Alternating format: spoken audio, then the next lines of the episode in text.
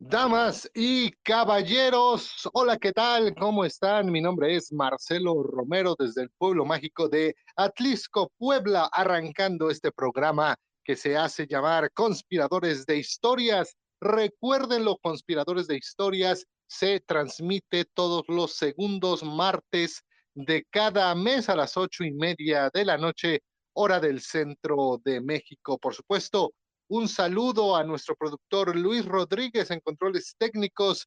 Gracias también al patrocinio siempre de puertaescénica.com, Puerta Escénica, tu acceso al arte. Descubre, descubre todo lo que Puerta Escénica tiene para ofrecer en el mundo del teatro y también en el mundo del cine un portal digital donde podrás encontrar artículos, entrevistas, notas de teatro y del mundo cinéfilo. Gracias por estar eh, con nosotros, por supuesto. Saludo muy afectuosamente a mi compañero en los micrófonos allá en Ocotlán, Jalisco, Sergio Soregui. Adelante. Buenas noches, muy buenas noches a todos. Pues aquí listos y prestos para hacer este, esta conspiración y hablar sobre las artes escénicas, sobre el teatro, que es lo que a lo que venimos, a lo que te truje chencha, como dice el dicho. Y, listos y prestos, vamos a hablar sobre qué tema vamos a hablar el día de ahora, Marcelo. Hola Luis, ¿cómo estás? Saludos a todos los que nos están escuchando en toda, en toda la parte de la República donde nos escuchan y en otros países. Gracias, maestro Soregui. Por supuesto, desde aquí también le mandamos un fuerte abrazo, un cálido apretón de manos y deseamos pronta recuperación. Sabemos que eh, se encuentra convaleciente, pero muy dispuesto, como cada segundo martes, aquí en Conspiradores de Historias. Y en lo que llega también el maestro Mario Ficachi de Ciudad de México, vamos a introducirnos al tema. El día de hoy decidimos titular nuestra conspiración como Ecos de la Dramaturgia, en honor a que tenemos unas invitadas especiales desde la península, la hermosa, la cálida, la paradisíaca península de Yucatán. Ellos, ellas son eh, mejor conocidas como colectiva Cuerva, ya se encuentran con nosotros. Sin embargo, me voy a permitir hacer una breve presentación de nuestras invitadas el día de hoy que, como dijimos, nos van a hablar de ellas, del quehacer artístico que se está llevando a cabo, por supuesto, en la península de Yucatán, de cómo los ecos de la dramaturgia se escuchan allá y, por supuesto, de su más reciente producción escénica que se titula precisamente Ecos. Eh, tenemos primero a Kenia Erosa, quien es creadora escénica de Chetumal, Quintana Roo, desde 1999 ha hecho bastante teatro, eh, tanto nacional como con trabajos de índole internacional y desde 2023, apenas hace poquito, forma parte del proyecto Ecos con la colectiva Cuerva. También tenemos a Teresita Castillo Quiñones, quien es actriz y feminista originaria de Chetumal, Quintana Roo, egresada de la licenciatura en teatro en la Universidad de las Artes de Yucatán y es la actual representante estatal de Quintana Roo en el octavo Congreso Nacional de Teatro que se llevó a cabo apenas en octubre del año pasado en Aguascalientes. Por último, pero no menos importante, tenemos a Selene Medina, quien es licenciada en Educación Media con especialidad en Educación Artística por la Escuela Normal Superior de Yucatán y también es egresada de la licenciatura en teatro de la Universidad de las Artes de Yucatán. Es actriz, es performer, es gestora cultural y artística, es representante también del estado de eh, Yucatán al Congreso Nacional de Teatro y pues todas ellas que forman la colectiva Cuerva pues han sido merecedoras de premios como el PETCA, como FONCAS, todos los artistas conocemos estos tan codiciados, tan rotundos, tan precisos reconocimientos, premios e estímulos que se hacen para el quehacer artístico. Así es que damos la bienvenida a Colectiva Cuerva, Selene, Kenia y Teresita que ya se encuentran por ahí. Solo tienen que activar su micrófono para poder iniciar esta conspiración. Adelante. Hola, pues muchísimas gracias. Gracias por la invitación. Gracias a ustedes. Eh, vamos, vamos, eh, si quieren, eh, mi estimado maestro Sergio, también sobre todo a, me gustaría que por aquí empezara, sobre todo porque fue el enlace con la que más hemos tenido la comunicación con el enlace del día de hoy, con Teresita Castillo, quien es la representante estatal de Quintana Roo actualmente al Congreso, para que nos explique, primero que nada, un poco de lo que va colectiva Cuerva y para que todo nuestro auditorio que nos está oyendo, pues sepa que en la península de Yucatán se hace teatro y se hace muy buen teatro. Adelante, Teresita. Hola, muy buenas noches. Primero que nada, muchísimas gracias por habernos invitado a este espacio para dialogar un poquito acerca de nuestro trabajo artístico. Eh, nosotras somos la colectiva Cuerva, somos un grupo de mujeres que hacemos pues teatro de ahora sí que de todo tipo, ¿no? Principalmente eh, dirigido hacia la conciencia social y con temas que nos atraviesan a nosotras como mujeres, ¿no? En la colectiva Cuerva tuvimos un primer proyecto que fueron unos video performance eh, acerca de la menstruación, se llamaba Sangronas. Entonces, a partir de eso, pues empezamos como a generar dinámicas de hablar y crear a partir de lo que nos mueve. Nosotras como artistas creadoras, ¿qué queremos decir? ¿Qué queremos eh, dialogar? ¿no? Y es así también que nace el proyecto ECOS, que es un proyecto de, eh, que habla acerca de la violencia de género. Entonces, estamos en la colectiva, tenemos integrantes de Yucatán, de Quintana Roo, de Campeche y también de Tabasco. Entonces, digamos, nos vamos moviendo de acuerdo a los requerimientos que se necesiten, ¿no? Para llevar a cabo como todos estos proyectos y poder hablarles y darles como difusión y demás. Sensacional, mi estimada Teresita. Queríamos, queríamos iniciar esta conspiración de historias con el, el título de nuestro programa que se llama Ecos de la Dramaturgia, es decir, la colectiva inspiró el título de esta conspiración porque tiene una puesta en escena justamente que se llama Ecos, pero bueno, a lo mejor aquí tal vez Selene o Kenia nos quieran contestar porque sabemos que están en ese, en ese lugar de, de México, que es Yucatán, Quintana Roo, Campeche y Tabasco. La dramaturgia, el, que, el quehacer teatral, ¿cómo se vive? ¿Qué es lo que en esa zona geográfica de nuestro país ustedes han visto que el público pide. Ahorita nos hablaron de esta puesta en escena Sangronas, que habla sobre la menstruación, un tema, creo yo, que ningún hombre podría comprender a la perfección, al 100%, porque simplemente no eres mujer, simplemente eso no te pasa, pero que ellas en su calidad de colectiva, en su calidad de mujeres, en su calidad feminista, pueden verdaderamente conectarse con un público y sus dramaturgias, eh, perdón, sus dramaturgias nos abren la mente a todas las personas que vayan a ver sus obras. Eh, así es que, bueno, no sé quién quiera empezar, Kenia o Selene, ¿cómo ven esa, esa respuesta con el público? Pues, eh, como decía un poquito Teresita, eh, pues buscamos que con nuestros proyectos tener pues un poco de acercamiento al contenido social y como cosas que le competen a la sociedad, ¿no? Y bueno, en ambos proyectos, creo que en respuesta del, del público, pues ha sido interesante. Creo que ambos son temas, vamos a decirle, cotidianos, o sea, la menstruación pues es un tema que está todos los días en, en las mujeres de alguna forma.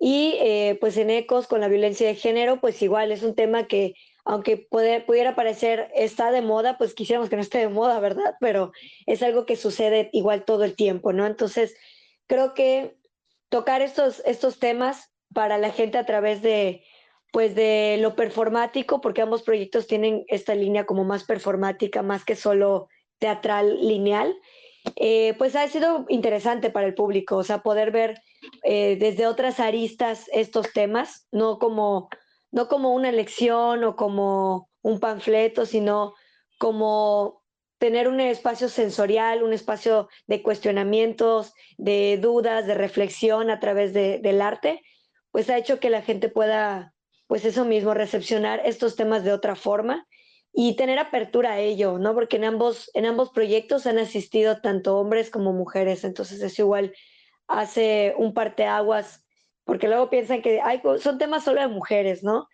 Y creo que cómo lo estamos eh, pues abordando hace que igual, igual los hombres pues se acerquen a estos temas y también genera un poco de, empatía con, con estos temas.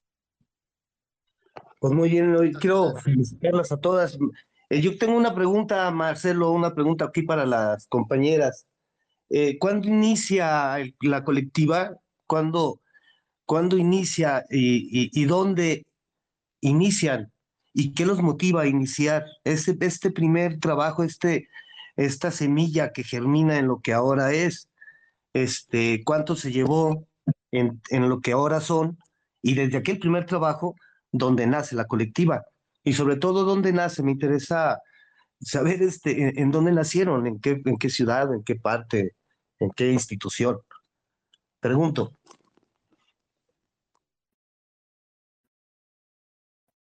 Quiera contestar, creo que Kenia no ha participado, o, o, bueno, claro, también, a lo mejor la que quiera participar, porque no, gracias al público que se está uniendo, adelante.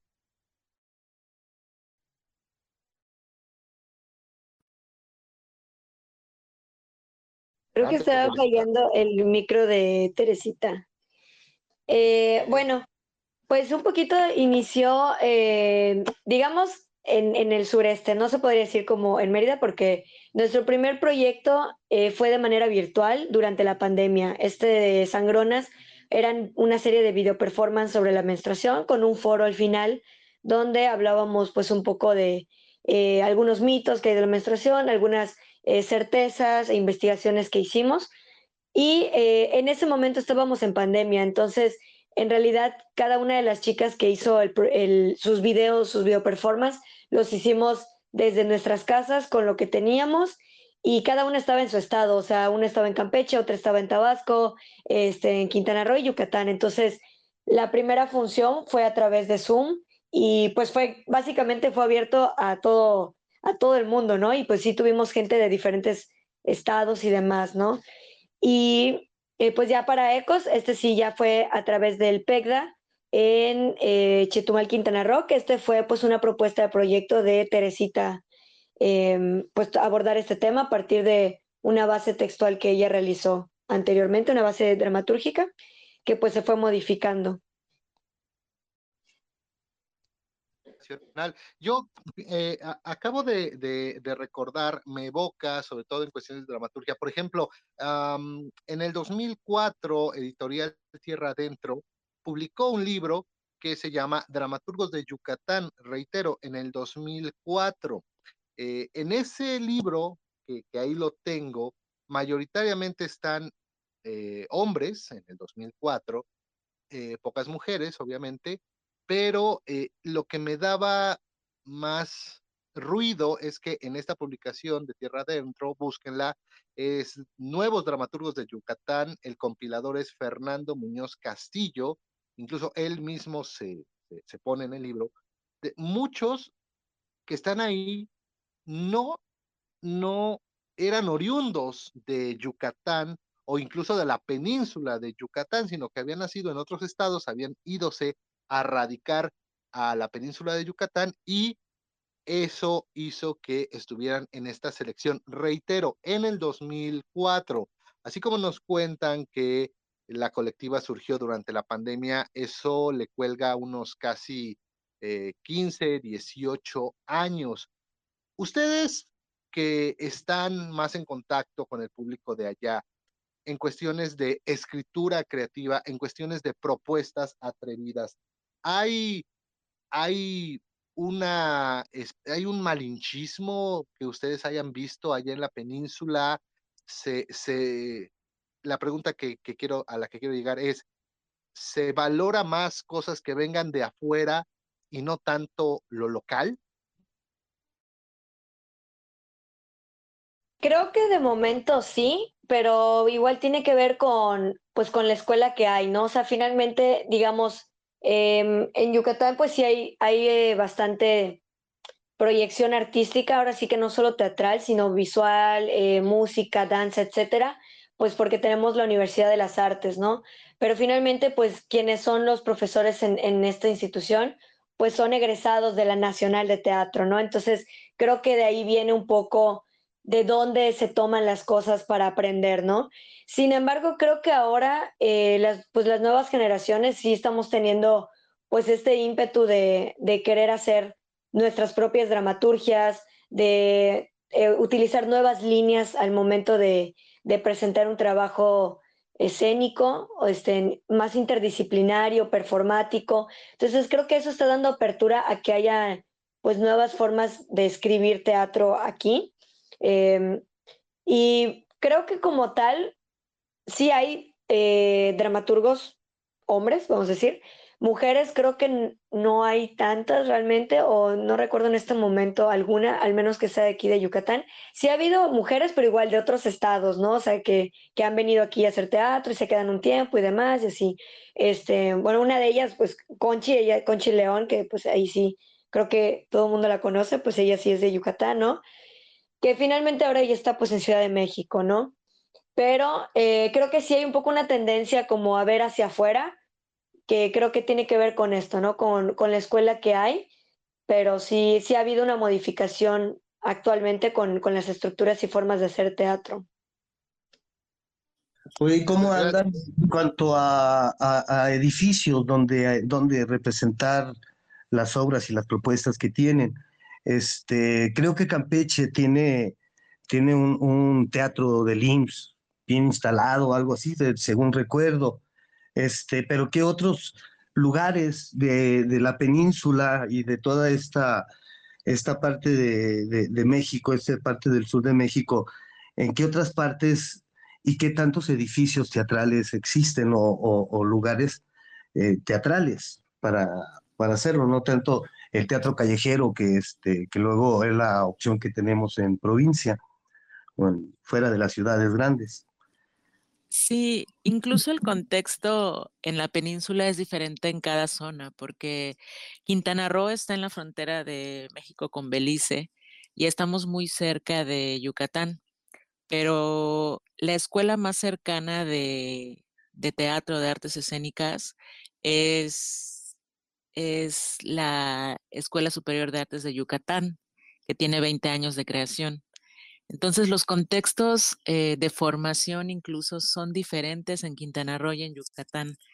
Quintana Roo, además, se divide por zonas, porque el sur, donde, donde está Chetumal, que es donde tenemos la, la frontera, es, es, un contexto social y cultural muy distinto al del norte del estado, que es Cancún, Cozumel, Isla Mujeres, donde eh, han llegado muchísimas personas de fuera a, fundar, digamos, estas ciudades y, y, se ha desarrollado un contexto social, cultural y artístico también muy diferente. Por ejemplo, parte de la comunidad eh, teatral del norte del estado de Quintana Roo sí son personas eh, del centro del país o del norte incluso. Eh, yo que nací en Chetumal, mi formación eh, principal yo no, yo no estudié teatro de manera formal en una escuela como, como Teresita o Selene, que tuvieron eh, esta oportunidad de, de, estudiar en la SAI. En, cuando yo empiezo a hacer teatro, por ejemplo, la escuela más cercana era la, la Escuela Nacional de Teatro en la Ciudad de México.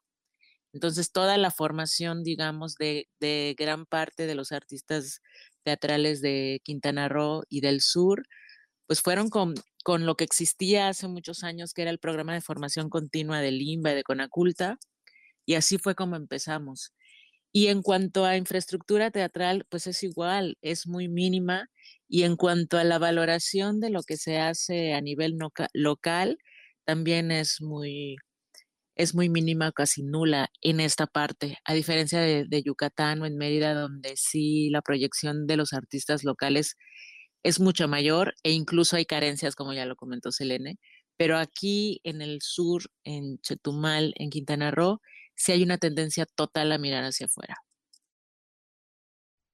Muchas gracias, mi estimada Kenia. Gracias también a las personas que están conectando, a Lidia Luna aquí en Puebla. Un saludo para ti. Eh, allá allá en, en, Cancún tengo, tengo familia. Apenas el año pasado tuve la oportunidad de estar por allá en Cancún. De hecho, estuve un poquito antes de que se llevara a cabo el Congreso Nacional de Teatro. Estábamos conociendo a los representantes, estuve por Isla Mujeres. Eh, la pregunta que aquí me viene, porque estuve como cinco días en, en la zona de Cancún, maravilloso, mucho calor, eh, mucha deshidratación, caray, este, parecía yo león marino, no me quería salir del agua. Eh, eh, la pregunta que yo les hago, sobre todo ahí en la península, porque abarca todo, ¿no? No solo Cancún, sino toda esa zona que es una maravilla natural mexicana, Yucatán, Campeche, toda la península. ¿Ustedes consideran que los esfuerzos, los apoyos, el dinero, la visión de los gobernantes está, o sea, esa fue mi percepción, está enfocada mayoritariamente al turismo y sobre todo al turismo ya hoy por hoy internacional y se deja un poco de lado la producción artística local?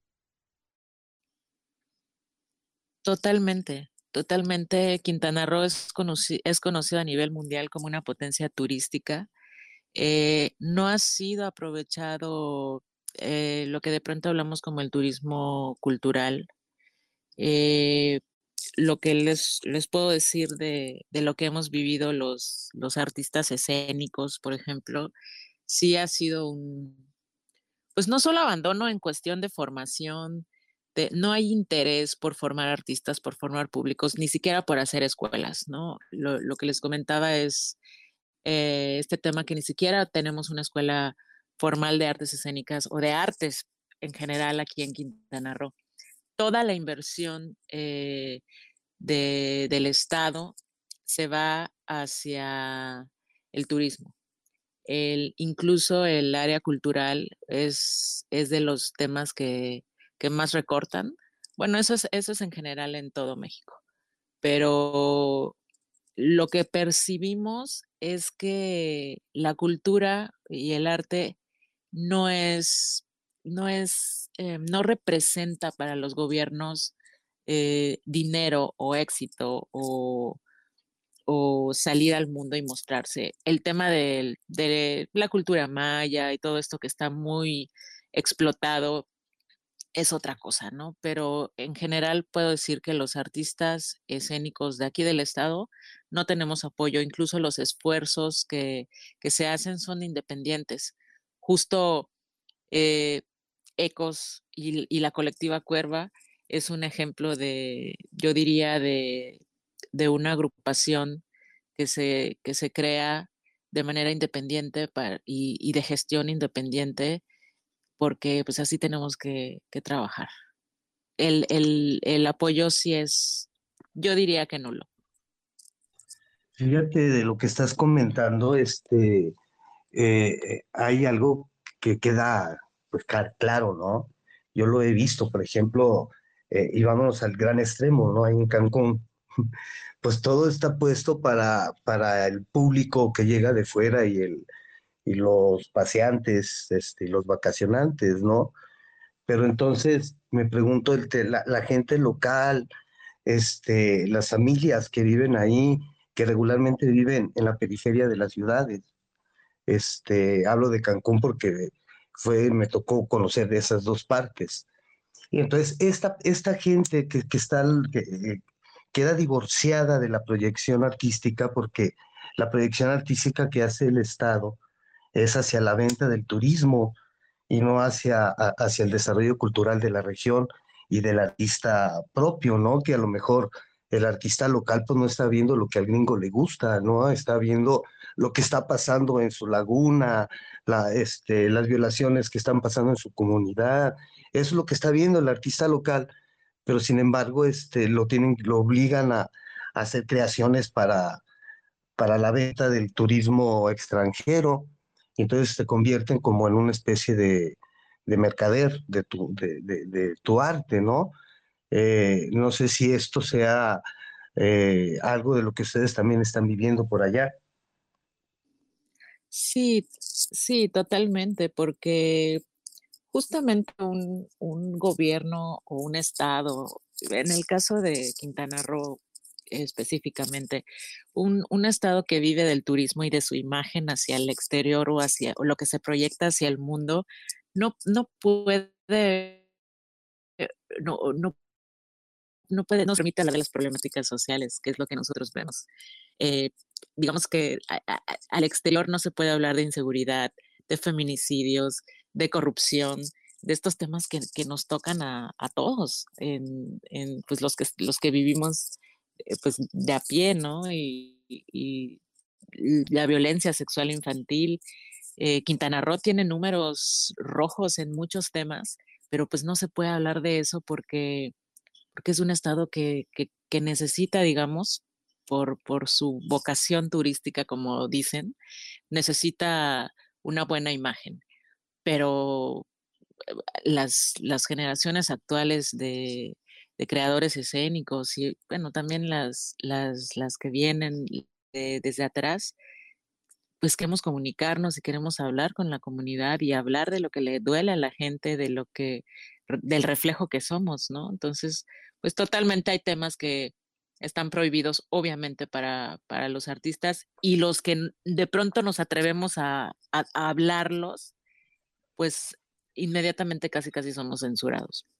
Pero solo de veras, ¿no? Ese porque finalmente entonces para qué haces teatro si no es para no para contar la realidad. Lo hemos platicado en este programa muchas veces. El teatro es la representación escénica de la vida en un, en un escenario, este, y esa es la magia teatral que de pronto puedes ir y ver la vida tres, cuatro, cinco veces la misma escena y analizarla y desmenuzarla, cosa que no puedes hacer en la vida real. Este, porque la vida real pues pasa una vez y ya te jodiste, ¿no? Pero el teatro nos da la posibilidad de verlo y de examinarlo de muchas formas. Por eso, por eso es tan grande y, y, y tan maravilloso en el inconsciente y, y hace ciudadanos responsables, ¿no? y provoca revoluciones. Bien decía que a lo mejor por eso no dejan, no dejan hablar, pero si haces teatro y no es para contar lo que está sucediendo alrededor, pues yo pienso que no estás haciendo teatro, no estás haciendo propaganda. Pero esa es como mi humilde opinión. Marcelo, te robé tu espacio. No, te, no se preocupe, maestro. Gracias, por supuesto. Eh, todo este tema es verdaderamente interesante. El tema de los problemas sociales siempre existe en todo México. Son prácticamente dos minutos antes de las nueve de la noche, hora del centro de México. Les recuerdo que Conspiradores de Historias está siendo patrocinado por puertescénica.com. Puerta Escénica, tu acceso al arte. Entren a puertescénica.com para que puedan ustedes conocer entrevistas, artículos, información del mundo teatral y del mundo cinéfilo. Muy interesantes personajes, que verdaderamente sus historias impactan y nos llenan de orgullo, ya que muchos, muchos de ellos son nuestros compatriotas mexicanos. Vamos a seguir hablando, estamos con Colectiva Cuerva, Kenia Erosa, Selene Medina, Teresita Castillo, Colectiva Cuerva que pues tiene una propuesta escénica en la península de Yucatán. Con todo lo que hemos dicho en esta primera mitad del programa, compañeras, pues básicamente la pregunta que está en el aire es, eh, ¿por qué entonces hacer teatro? ¿Por qué entonces escribir teatro en la península de Yucatán? Si, pues como le hemos dicho, los esfuerzos eh, del gobierno están centrados a una imagen y al turismo. ¿Por qué?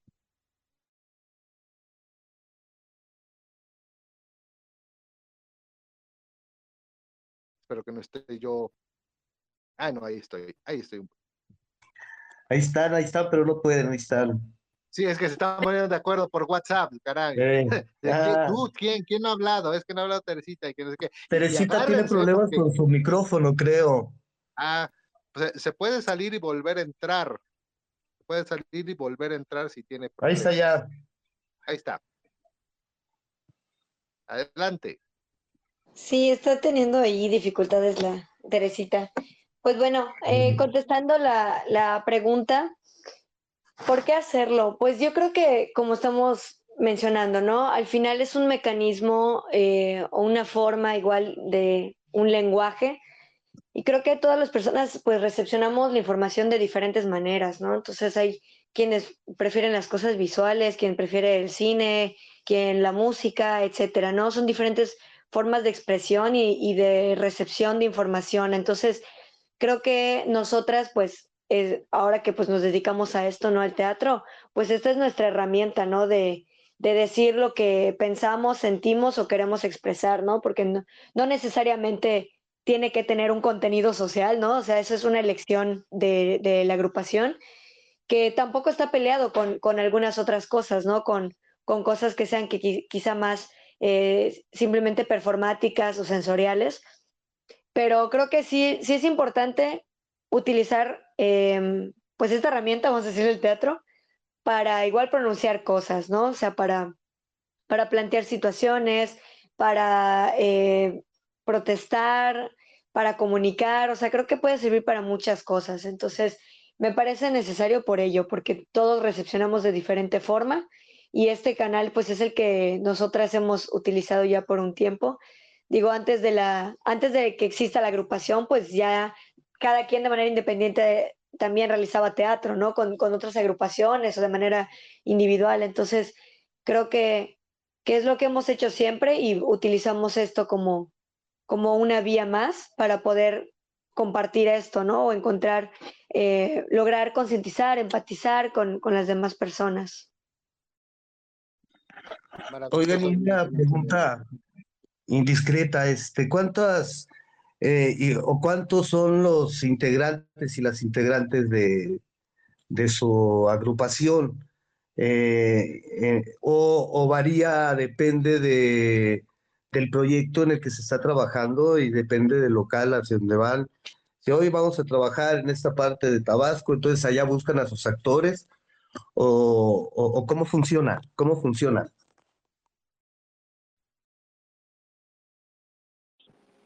Sí, bueno. digamos, ah, ya, por fin. No, Teresita, ya. ya sí, Teresita. Sí, sí, sí, a ver, le damos la palabra. Sí, me, me ya, perfecto. Ah, bueno, este, sí, eh, eh, en la colectiva pues tenemos diferentes eh, como integrantes, ¿no? Lo que ocurrió cuando salimos, digamos, un chico, un grupo de, de chicas, nosotras principalmente de, bueno, egresadas de la Universidad de las Artes, que ahí fue donde nos conocimos, decidimos que nosotras queríamos hablar de nuestras cosas, ¿no? Entonces, pues como es, nos reunimos, nuestro punto de encuentro ahora sí que fue en la Universidad de Yucatán, pero viniendo de otros estados, fue de, bueno, vamos a hacerlo y dependiendo de la necesidad del proyecto, es que se van como uniendo, se van integrando ciertas eh, personas, ¿no? O artistas. En el grupo de Sangronas, por ejemplo, estábamos todas las integrantes que era en ese entonces, bueno, siguen siendo Selene Medina, eh, Ariadne Chan, Ariadne Chai, eh, Orozco, perdón, Itzel Chan, Carla Franco Subieta y yo, Teresita Castillo. Si me falta alguno, Selene me va como a corregir por ahí y ese fue como el primer proyecto que nació de Yucatán, ¿no? Y actualmente pues en este eco se integra Kenia Erosa como actriz que también pues ya es como parte de esta misma colectiva. Entonces, dependiendo de los proyectos, es que nosotros vamos como buscando. Por ejemplo, ahora en el equipo de ECOS, eh, la mayoría de los integrantes somos de la ciudad de Chetumal, Quintana Roo. También nuestro técnico en audio, Vico, y nuestro eh, técnico en iluminación, Jorge Novelo. No sé si respondí la pregunta. Sí, gracias, muchas gracias. Sensacional, qué bueno, mi estimada Teresita pues eh, colectiva Cuerva, un, una colectiva que nos dará mucho de qué hablar. Recuerden su radio de acciones Tabasco, la península de Yucatán, eh, Campeche, que por allá está nuestra queridísima amiga Michelle Silva, una, la futura, la futura señora diputada de Campeche que va a revolucionar el teatro. Un saludo a Michelle Silva, también a los amigos que nos están escuchando en Tlaxcala. Pero mi estimado maestro Sergio Soregui, uh, ahorita, ahorita se viene lo bueno porque decíamos al principio, Teresita Castillo y Selene Venida son representantes de sus estados al Congreso Nacional de Teatro. Y ahí viene la gran pregunta. ¿De qué viene? ¿De qué va los congresos estatales de teatro en Quintana Roo y en Yucatán? Eh, mi estimada Teresita de Selene, ¿cómo han visto el panorama? ¿Qué, ¿Qué, podrían expresar? ¿Cuáles serían sus comentarios para un posible eh, congreso estatal en sus respectivos estados. Pues en el caso de, Yucatán, eh, este va a ser nuestro cuarto congreso. Eh, o sea, ya tuvimos como la fase de, de, las jornadas y después ya tuvimos pues tres congresos y este va a ser el cuarto. Y pues igual en el entendido de que de alguna forma los congresos son eh, autónomos, pues cada estado tiene como sus propias necesidades y búsquedas y organizaciones, etcétera, ¿no? Y pues en este momento eh, yo estoy muy vinculada con la Secretaría de Cultura. Afortunadamente en Yucatán la Secretaría de Cultura está muy abierta a escuchar, a proponer proyectos, a recibir, o sea, sí, sí tienen como muy abierta la puerta de los artistas. Entonces, pues estamos trabajando un poco ahí de la mano y em, la dinámica que más o menos había estado llevando en otros años eran pues mesas paneles, eh, como para conocer y reconocer el trabajo de la gente de, teatro del Estado en diferentes áreas, ¿no? buscando los ejes que tiene igual el Congreso Nacional, que es este, en gestión, eh, gobernanza y género. Sin embargo, este año eh, pues se propuso darle como una vuelta a, esta, a este formato, ¿no? Que había sido de solo mesas panel. Y esta vez eh, ya estamos en las planeaciones del Congreso para que sea en mayo. Y pues ya se tienen más o menos las actividades y está más vinculado hacia que sea más práctico todo, ¿no? Como a talleres que tengan un producto final.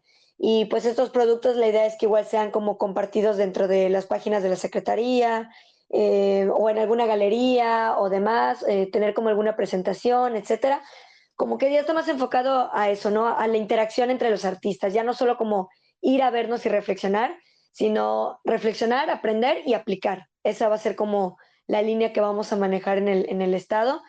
En el entendido igual de que pues ya es un cuarto congreso, en que pues la comunidad artística aquí es muy grande, tanto teatral, dancística, visuales, o sea, hay, mucha, mucha gente haciendo arte. Y pues creemos que ya es momento como de, de ya no estar vinculado solo como el Congreso de Teatro para solo teatreros, sino empezar a vincular a, otras áreas, que finalmente el teatro se alimenta igual de otras áreas y viceversa, ¿no? O sea, también necesitamos de diseño, también necesitamos de arquitectura para la escenografía, etcétera, ¿no? Entonces, está un poco la idea en esta ocasión de involucrar a otras, otras instancias que tienen enfoques teatrales o, intereses por el teatro, como los que tienen cortometraje o comunicación, etcétera. Entonces, sí, como más eh, involucrar otras áreas y esto, ¿no? Como aprender eh, y aplicar de una vez. Maravilloso, pues eso en cuestión de Yucatán, en Quintana Roo, Teresita.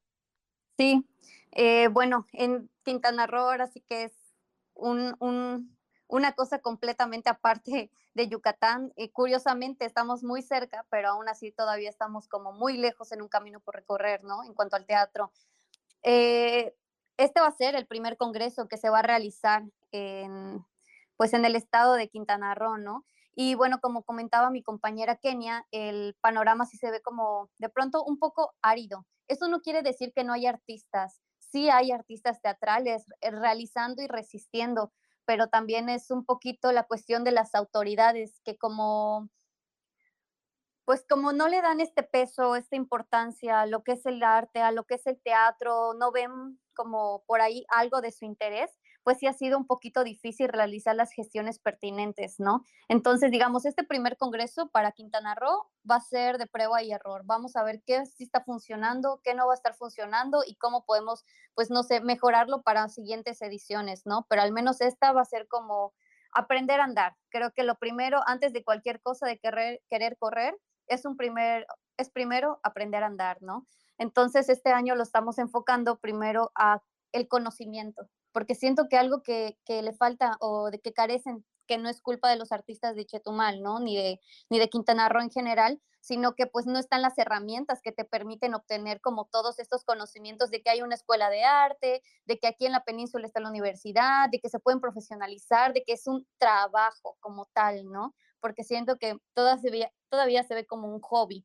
Entonces, empezar a, dignificar ahora sí que nuestro trabajo a través del conocimiento, de que los artistas sepan aplicar a todas estas convocatorias, de que sepan acercarse a las instituciones, de que sepan hacer gestiones. Entonces, de eso iría como nuestro primer congreso, ¿no? Como empezar a hacer comunidad, empezar a reconocernos entre nosotros, sí, pero más que nada empezar a aprender, aprender de qué otras posibilidades hay de hacer teatro y cómo puedo yo conocer acerca de todos estos programas y todas estas cosas que pueden como beneficiarnos, ¿no? Creo que iría como un poquito por ahí esta primera, primera edición del Congreso. Entonces estamos pensando en, en traer a maestros de la universidad, que son mis antiguos maestros, pues para impartirles un poquito del conocimiento a, a pues ahora sí, a cualquier persona que esté interesada en aprender más siento que va por ahí un camino todavía eh, un poco incierto también porque Quintana Roo es súper vasto, o sea, es enorme y estamos muy distribuidos de Bacalar, que si Otompe Blanco, que si hay gente en, en Cozumel, que si están otros en Benito Juárez, entonces también siendo un territorio muy extenso, ¿cómo reúnes a tanta gente, no? Más bien, ¿cómo generas o gestionas esos recursos y cómo le dices a la institución, es esto es importante, cómo, cómo te acercas a ello cuando a veces está como las puertas cerradas, ¿no? Pero pues ahí estamos eh, batallando, talacheando y, y logrando cosas, poquito a poquito, pero es a paso seguro, ¿no? Ahí vamos. Maravilloso, sensacional. En general, eh, Selene, Teresita, sobre todo ustedes que tienen ahorita el honor de ser la representante de sus estados, ¿hay eh, unión en el gremio artístico? ¿Cómo lo sienten? ¿Hay unión? Pues si hablamos a, nivel estatal, eh, considero que sí, hasta cierto punto. O sea, sí hay varias compañías y demás, entonces creo que, que sí sabemos qué hace cada quien, cómo lo hace, si nos, si nos vamos a mirar lo que hacen los demás igual. Entonces, creo que hasta cierto punto sí. Si hablamos a nivel nacional, creo que de momento, o sea, hay, hay momentos en los que sí, sí hay cierta unión, pero es, es un poco complejo porque al final somos contextos muy diferentes cada estado, independientemente de que estamos haciendo lo mismo, eh, de que tengamos quizá los mismos intereses y demás, las complicaciones de cada estado son, son muy diferentes. O sea, no, en definitiva, no, no vivimos los del norte, los del norte no viven lo mismo que nosotros en el sur y viceversa. O sea, si ni aquí de, de Yucatán a Quintana Roo hay muchísima diferencia, estados más lejanos mucho más, ¿no? Entonces, yo creo que sí hay una unión, pero sí es un poco difícil. La, la organización es difícil. Creo que cuando se trata de, de alzar la voz, pues creo que de momento sí aparece todo el mundo, ¿no? Pero cuando ya hay que trabajar, como que todo el mundo es bueno, creo que siempre sí estoy ocupado, no puedo. Es un poquito difícil la organización, ¿no? Creo que más, más eso que cualquier otra cosa. Yo creo que mucho tiene que ver con, con la inclusión del artista en, eh, eh, en, en, el municipio, a nivel municipal, eh, bien lo comentaba alguna de ustedes, es completamente ninguneado el artista, ¿no? Este, hay una frase famosa aquí en Locotlán donde dice que un artista pobre es un pobre huevón, ¿no? Entonces, este, el artista debe de ser alguien que no necesita el dinero y que puede dedicar su tiempo en el hobby, como bien lo comentaban. Y entonces mi, mi, pensamiento, porque vaya, yo soy de esos maestros que han trabajado en, las bases, a nivel municipal, a veces a nivel pueblo, a nivel, así como en lo poquito, ¿no? Y, y, regresarle, yo pienso que al pueblo se le quitó la posibilidad de hacer arte, le dijeron que arte era aquello que veía en la tele, aquello que veía en, eh, en los espectáculos que les manda una vez al año el gobierno federal, y entonces el artista local se queda completamente divorciado y alejado de, la posibilidad de llegar a hacer, a hacer algo. Y entonces yo pienso que donde se tiene que comenzar a trabajar eh, porque luego a nivel estatal lo empiezan a ver de esta forma como muy amplia. Este, vamos a juntarnos, sí, pues, están hablando desde arriba, pero a nivel municipal luego está tan, tan, tan peleado el lugar que tú no tienes tiempo de voltear a ver cuántos otros grupos hay por ahí y estás tú en tu propia lucha. Y entonces todos estos congresos que se dan y todo, el maestro local del municipio fulanito, este, pues ni cuenta se dio del congreso, ¿no? El, maestro de teatro que está allá enseñando arriba de la sierra, este, eh, que nadie le paga a, un artista por ir a enseñarle a los pobres, ¿no? Y entonces los pocos que hay que están ahí trabajando en esas comunidades, luego se quedan fuera de todas estas posibilidades de estos congresos y de estos seminarios que de pronto, de, pronto se otorgan el Estado. Yo pienso que eso es algo que deben de echar ahí el ojo y, y trabajarle este, para hacer más importante y más incluyente todo esto. Gracias por la intervención, mi estimado maestro Sergio Soregui. Estamos entrando a la recta final de Conspiradores de Historia de este martes 13 de febrero del año 2024. Ha, estado con nosotros la colectiva Cuervas, Selene Medina, Teresita Castillo, Kenia Erosa. Muchas gracias, por supuesto, por compartir esta hora de conspiración con todos nosotros. Yo les recuerdo que este programa está en vivo, pero va a quedar grabado para que si usted se lo perdió, posteriormente lo pueda descargar completamente gratuito durante todo el año en eh, plataformas como Amazon y como Spotify. Ahí quedan y han quedado grabados todos los programas que desde hace más de dos años se han generado en Conspiradores de Historias para que usted los pueda volver a escuchar las veces que quiera.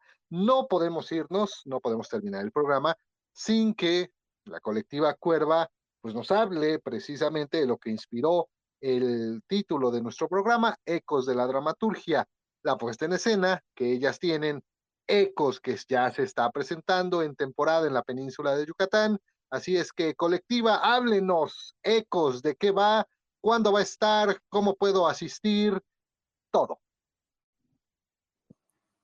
Claro, pues bueno, eh, retomando un poquito que ECOS es un proyecto social que habla acerca de la violencia de género.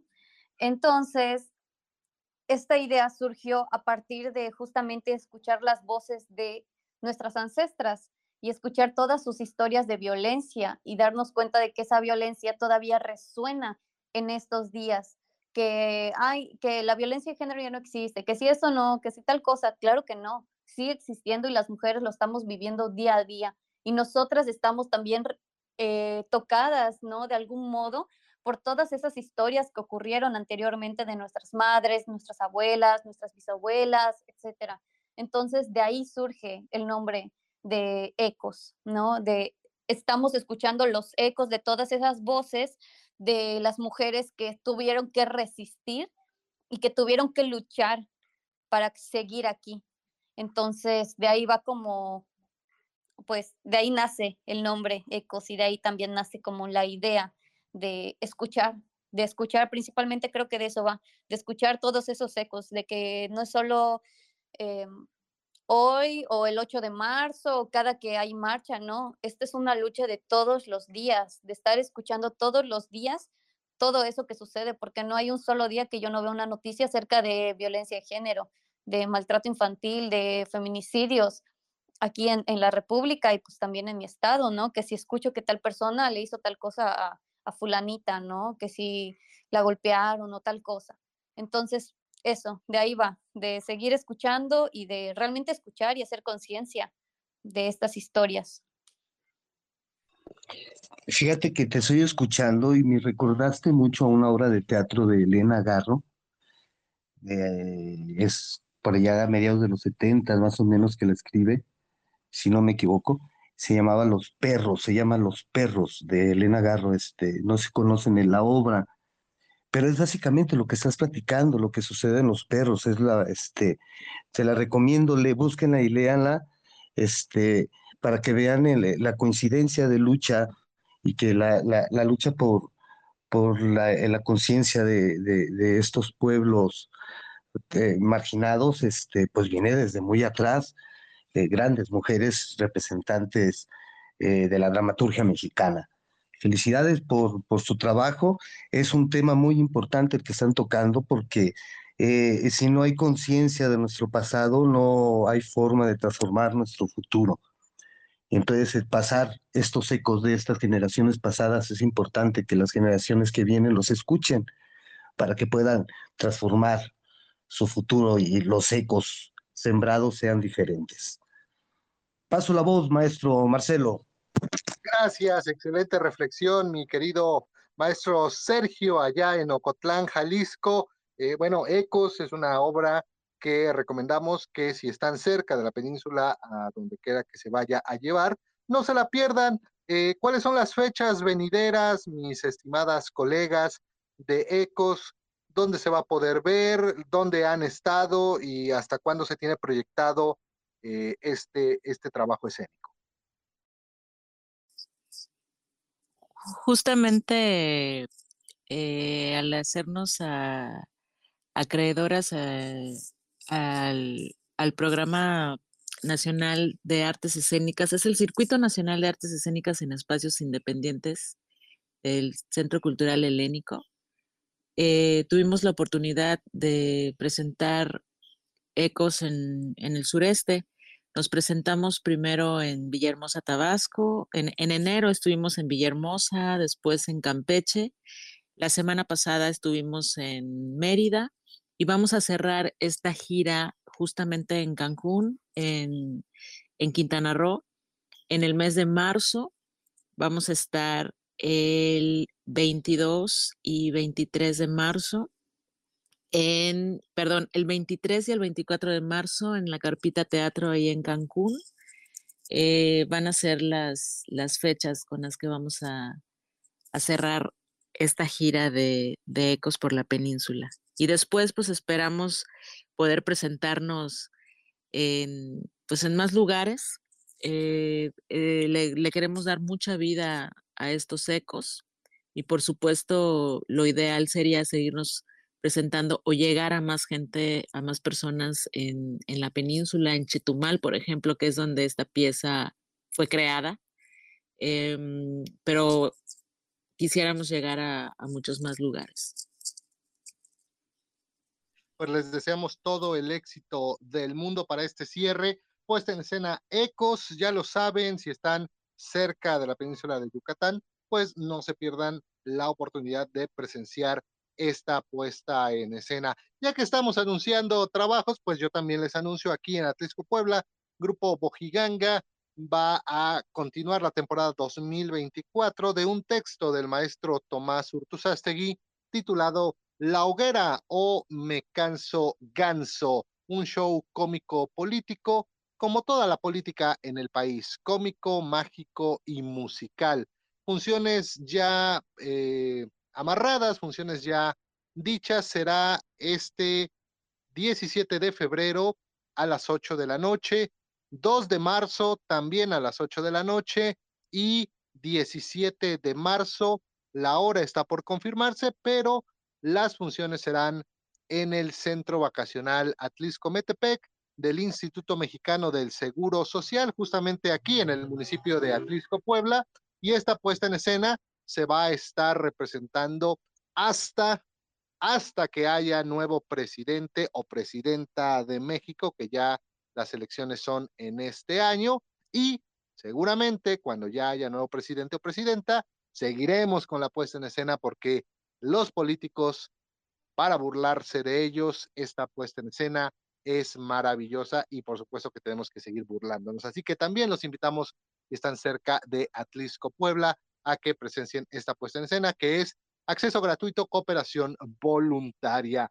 Queridas amigas de colectiva Cuerva, ya nos estamos yendo, pero redes sociales, cómo la gente se puede contactar con ustedes, con la colectiva, cómo podrían formar parte de ella. En fin, adelante, por favor, ilústrenos. Claro que sí. Eh, muchísimas gracias, Marcelo, por la invitación a estar aquí. Nosotras estamos en Instagram y en Facebook como Colectiva Cuerva, así nos buscan, arroba Colectiva Cuerva. y ahí nosotros subimos constantemente dónde vamos a estar, cuáles son nuestros nuevos proyectos, hacia dónde vamos, dónde nos dirigimos y todo lo que tenga que ver con proyectos de la colectiva, ahí nos pueden encontrar. Muchas gracias, mi estimada Teresita. Eh, Selene, un comentario final, adelante. No, pues muchísimas gracias por, por, la invitación, por el espacio y pues sí, estar como pendientes de nuestras redes por si tenemos por ahí alguna función y pues igual andamos colaborando con otras agrupaciones, entonces también vamos a estar con otras giras, también vamos a estar en Campeche, en Quintana Roo, Tabasco, va haciendo el mismo circuito, entonces pues igual por ahí lo estaremos compartiendo también en Cuerva. Sensacional. Eh, Kenia, Erosa, adelante. Gracias, gracias por la invitación y, y bueno, muy, muy importante justo hablar y visibilizar eh, de lo que estamos haciendo en otros estados, en, en otros rincones de esta resistencia y de, de, de este trabajo que, hacemos, estos esfuerzos que hacemos desde nuestros lugares de origen. Gracias por el espacio y seguimos pendientes y esperamos nos podamos enlazar nuevamente con futuros proyectos. Gracias. Pues muy bien, gracias. Medina, Teresita Castillo, Tiva Cuerva estuvo con nosotros. Maestro Soregui, su reflexión final, por favor. Muchas gracias, maestro Marcelo, Selene, Teresita, Kenia y todos los de su equipo de trabajo que nos están escuchando seguramente. Felicidades, sigan con su esfuerzo. Eh, parece luego que nadie ve lo que uno hace, pero se sorprendería la cantidad de ojos que están sobre lo que uno hace. Entonces hay que seguir haciéndolo. Eh, somos los responsables de que esto siga existiendo y porque mientras exista el teatro va a existir el ser humano y si deja de existir el teatro, pues eh, quién sabe qué pasó entonces con el ser humano. Muchas gracias, muchas gracias por estar aquí, gracias a todos por escucharnos, vemos el próximo mes, eh, si no es que nos vamos para otro lado, o no, Marcelo, porque no tenemos nada comprado. Un abrazo.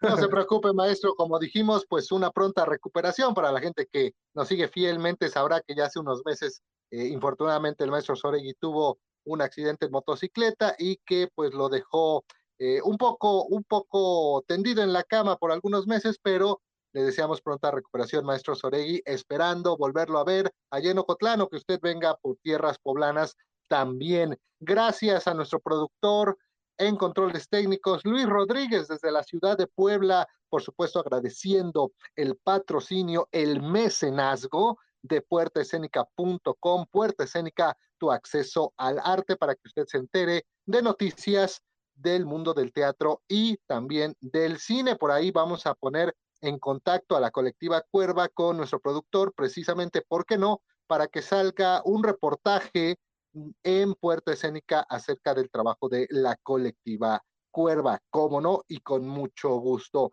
Gracias por el favor de su atención a todas las personas que se unieron y estuvieron escuchando la conspiración el día de hoy. Conspiradores de historias, todos los segundos martes de cada mes, 8.30 de la noche, hora del centro de México.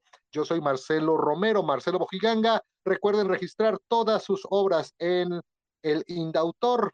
Los derechos de autor son algo irrenunciable. Gracias, nos despedimos. Hasta la próxima. Gracias, buenas noches, gracias Luis. Hasta luego.